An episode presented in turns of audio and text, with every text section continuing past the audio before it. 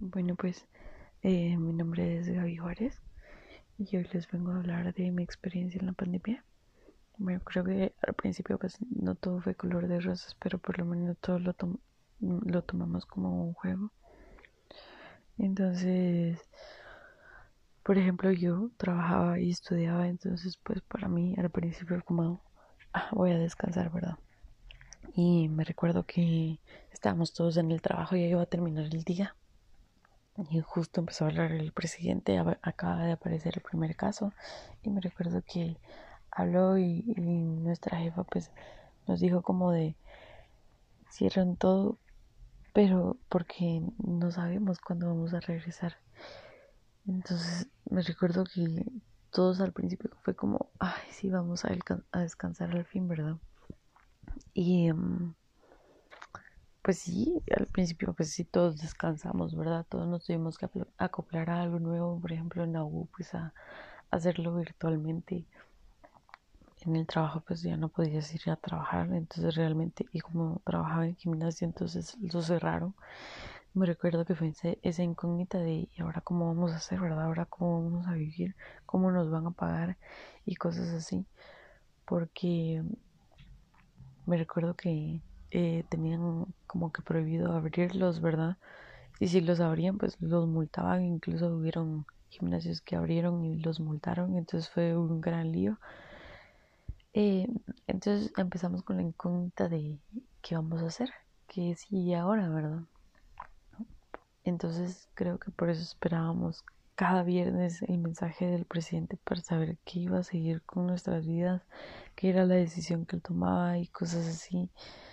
Em, creo que fue algo muy duro porque pues nadie estuvo preparado para esto, ¿verdad? Aunque ya sabíamos que la enfermedad existía porque iba desde principios, desde el año 2019 pero nadie se preparó, nadie tomó serio el asunto, nadie pensó que pues se iba a volver una pandemia, ¿verdad? Y creo que lo que más te asustaba eran las noticias de que salían de que se murieron en la calle, o sea, se murieron llegando al hospital, la gente queda tirada en el suelo y cosas así. Creo que empezaron a salir un montón de videos y todo el mundo pues paniqueaba, ¿verdad? No sabías qué hacer, no sabías cómo tomar las situaciones, ¿verdad? Y pues al principio pues todo el mundo se llevaba bien en sus casas, pero llega un punto en el que pues ya no, ya no te llevas bien con todos, o sea, el estrés, el estrés de lo que estás haciendo, de no saber qué va a pasar. Entonces, me recuerdo que pues al principio era bien difícil empezar a usar la mascarilla, ¿verdad? Pero luego te acoplas, o sea, te tenés que hacer a la mascarilla porque sin eso no puedes vivir ahora. Hay gente que se lo toma muy a la ligera y que cree que la enfermedad no existe, que cree que pues esto es pasajero y cosas así, pero no, no es así. Yo creo que van a entender hasta que pues lamentablemente uno de sus familiares se, se muera, ¿verdad? Nosotros pues sabíamos que la enfermedad existía y todo, ¿verdad? Pero lamentablemente pues sí tuvimos unas pérdidas en nuestra familia. Un tío de mi papá hicieron todo lo que pudieron, lo metieron en un hospital privado, o sea, de verdad invirtieron un montón de dinero y todo para que él pudiera salir, pero pues yo creo que al momento en que ellos lo llevaron ya era demasiado tarde. Entonces, pues no se pudo salvar lamentablemente. Y luego hace como dos meses se murió igual un tío de mi mamá. Pero igual yo creo que fue porque lo llevaron muy tarde o como que no hicieron correctamente las cosas, ¿verdad? Pero entonces en tu casa estabas como de, ¿y ahora qué sigue? ¿Ahora qué hago? ¿Qué, es lo que va a decir el presidente? Y, y si alguien se muere, y si esto y el otro. Entonces empezás a paniquear. La verdad, yo creo que eso es algo que nos pasó a todos, que empezamos a asustarnos, ¿verdad? Es un error muy grave, porque pues por situaciones así un montón de gente se murió también. Y luego pues a nosotros nos dio la enfermedad a principios de este año. Em, ya estaba terminando el primer ciclo, me recuerdo. Y pues mi papá salió con unos amigos y uno de ellos lo pegó. Entonces lo trajo a la casa y me recuerdo que fue bien duro al momento de que nos dijeron si tienen la enfermedad, ¿verdad? Porque yo creo que no lo tomas como que muy en serio hasta que te dicen pues sí tienen la enfermedad. Porque empezás a asustarte de que no sabes qué va a pasar. O sea, la enfermedad es muy... Em, es... Es que no sabes cómo te va a dar. O sea, de verdad, a todo mundo le da muy distinto. Y teníamos mucho miedo, me recuerdo, por mi hermano. Porque pues él fue asmático y decían que los asmáticos les daba como más duro. Entonces teníamos un montón de miedo y gracias a Dios fue el que pues menos le dio, la verdad. Luego siguió mi mamá, que pues ella solo tuvo como que la pérdida del olfato y del gusto y cansancio, cansancio full. Luego seguí yo, yo tenía pues igual cansancio, vómito, dolor de cabeza, dolor de cuerpo. Eh, eh, me recuerdo que sí fue como eh, te da miedo pues cuando empiezas a vomitar y cosas así y luego fue mi papá mi papá fue como el que se puso peor él sí llegó a tener oxígeno él tuvo fiebres muy altas en las noches. Me recuerdo que le daba tos, eh, le daba los pulmones, pues ya no daban, ¿verdad? Entonces cuando nos dijeron necesita aire, fue como, ah, no sé, un gran golpe, ¿verdad? Porque no sabes qué hacer, o sea, de verdad.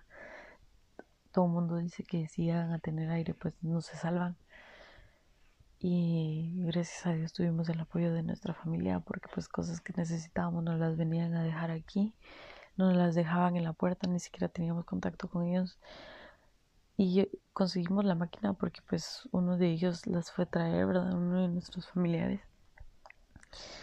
Entonces la máquina la tuvo 72 horas. Así en la noche, así comiera, así hiciera lo que hiciera, él tenía que tener la máquina. Y me recuerdo que ya cuando le pusieron la máquina, ah, no sé, fue bien difícil porque se estresaba mucho. Entonces, también estaba como que muy asustado, ¿verdad? Y se le quitó el apetito. Entonces no comía y bajó un montón de peso, o sea, al salir de la enfermedad él ya no era mi papá físicamente, pues. Y después que toda la familia estaba asustada porque tampoco sabían qué esperar, ¿verdad? Y mm, bueno, creo que eso fue como de lo más duro. Me recuerdo que en donde trabajaba yo acababa de cumplir los dos meses, entonces hasta ahí había empezado a trabajar con contrato ya, o sea, ya legalmente y todo y dieron el bono trabajo, pero pues yo no lo pude obtener porque tenían que tener creo que mínimo tres años de trabajar, algo así. Entonces yo no lo pude obtener, pero fueron muy buena onda, la verdad, porque me recuerdo que dieron el bono familia y ellos lo, lo tuvieron y me lo dieron a mí porque sabían que era de las únicas que pues no tenía lo del bono trabajo, ¿verdad? Entonces creo que eso fue un detalle muy lindo de parte de ellos. Luego ya cuando las cosas volvieron a la normalidad, me recuerdo que me ofrecieron otra vez volver a regresar, pero pues ahí sí tenía que pensar primero en mi familia, ¿verdad? Ahí ya no seguí trabajando yo con ellos.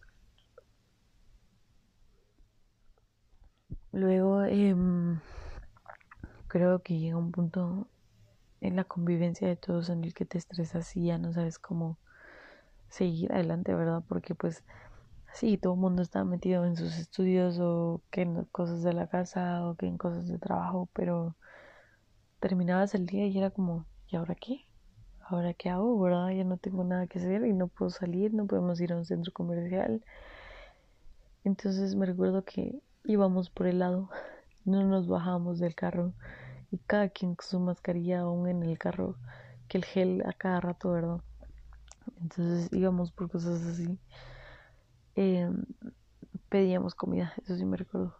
Pedimos muchas veces comida. Entonces creo que eso fue porque realmente ya no sabíamos qué hacer en el día, o sea, ya habíamos terminado todo lo que teníamos que hacer, entonces llegaba un punto en el que ya no sabíamos. Y mm, bueno, creo que cada familia le ha dado como que muy distinto y ya ahorita ya están como bien fresh un montón. Por eso mismo hacen fiestas, por eso mismo pues sale todo el mundo al puerto y cosas así. Mm, también me recuerdo de que el año pasado eh, hubo un chico que pues trabajaba, no me recuerdo en, qué colegio la verdad, estudiaba, perdón, pero no me recuerdo en qué colegio. me recuerdo que se fue al puerto y pues lamentablemente la experiencia terminó muy mal porque pues se murió, entonces creo que fue como un choque también para todo el mundo de decir, hay cuidado, o sea, no solo de la enfermedad, sino que cosas como el mar, cosas de la vida cotidiana, entonces eh, me recuerdo que fue como bien duro, ¿verdad? Porque era un chico que ya se iba a graduar del colegio, que pues tenía su vida hecha ya literalmente, porque él tenía planeado ya sus cosas, y me recuerdo muy bien de algo que hicieron, que fue que soltaron palomas y hubo una paloma que no se fue. Entonces creo que eso fue como choqueante, ¿verdad? Porque pues ahí sí que creencias de cada quien, pero como yo lo vi como de que era el alma del chico, del chico, ¿verdad? Y de hecho se fue directo a los papás y se puso en las manos de la mamá. Entonces eso también como que fue bien duro. Y em, te, te hacía como reflexionar de un montón de cosas, ¿verdad? Sobre la vida y sobre que realmente sí hay que disfrutarla un montón porque no sabes cuándo va a ser tu último día. Y eso fue todo. Muchas gracias pues por poner atención y por su tiempo.